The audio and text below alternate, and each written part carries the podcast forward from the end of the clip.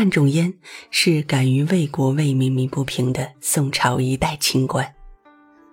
他曾经被贬到地方为官，但是仍然以百姓的疾苦为己任。他曾经是西北边陲的屏障，采取积极防御政策，训练出了一支作战强悍的部队，为当时宋朝的安全立下了汗马功劳。在民间啊，还流传着瑶金祭僧的故事。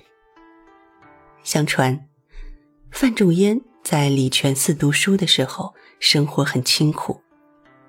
有一天晚上，他发现一只黄色的老鼠把他的食物给叼走了。他跟着老鼠去追，追到一棵树底下，老鼠钻进树洞。他跟着扒开一看，里面竟然有一坛金子。后来，有一只白色的老鼠又叼走了他的食物，他又发现了一坛银子。可是，范仲淹分文未取。三十年后，礼泉寺失火，而此时的范仲淹已是天下闻名了。于是，寺里的住持便派人找到他，希望他能够资助银两，重修寺院。范仲淹将来人款待了几天，就打发回去了。离别的时候啊，他赠送了住持一包茶叶，并且还附带了一封信。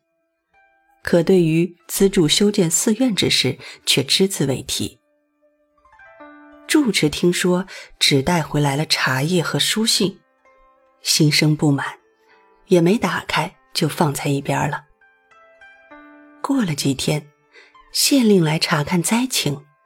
正好没有茶叶，于是就顺手打开范仲淹送来的茶叶和书信。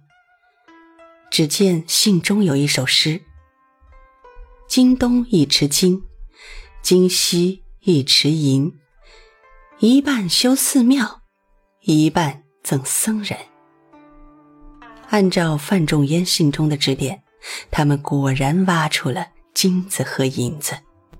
虽然这个故事可能是个传说，可是范仲淹作为我国北宋历史上著名的政治家、思想家、文学家，甚至改革家，被称为宋代第一完人，也是无可厚非的。